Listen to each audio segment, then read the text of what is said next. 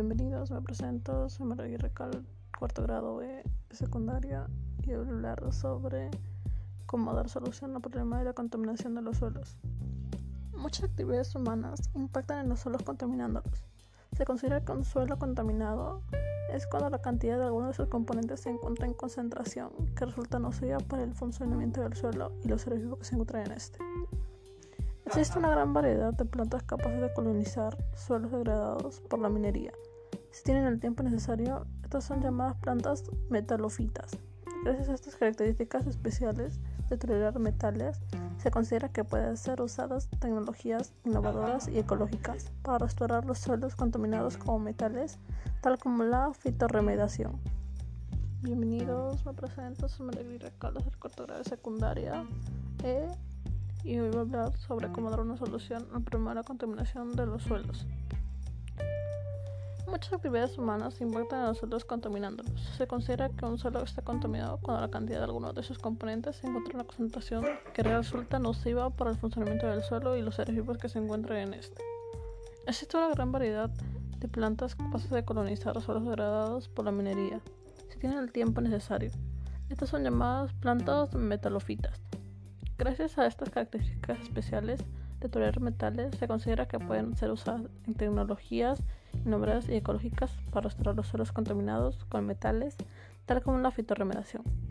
¿Qué es la fitorremediación? La fitorremediación consiste en el uso de plantas para remediar in situ suelos, sedimentos, agua y aire contaminados desechos orgánicos, nutrientes o metales pesados, eliminando los contaminantes del ambiente o haciéndolos inecuos. Bienvenidos, me presento, soy María Caldas del cuarto grado de secundaria.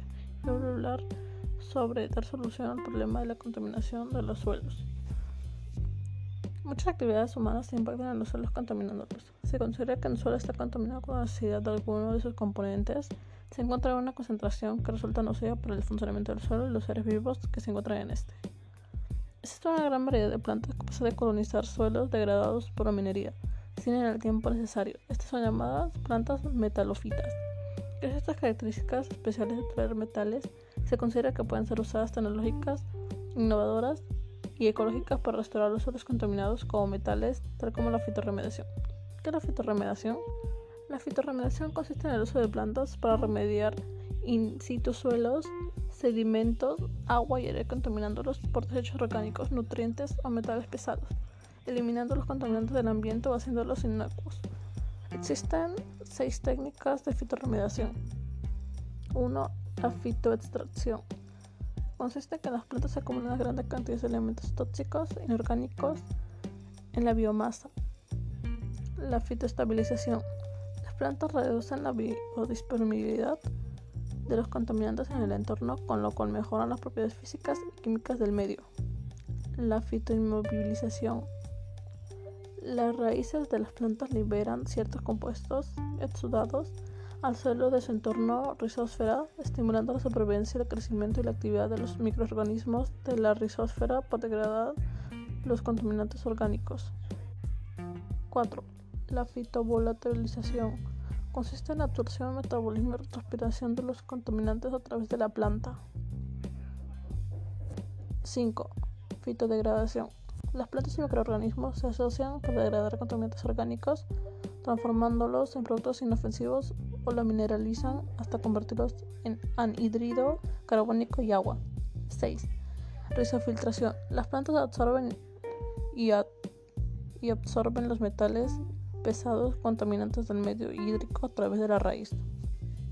Diversos estudios señalan que varias especies vegetales como las fitorremediadoras hay que ver algunos ejemplos en el siguiente lista.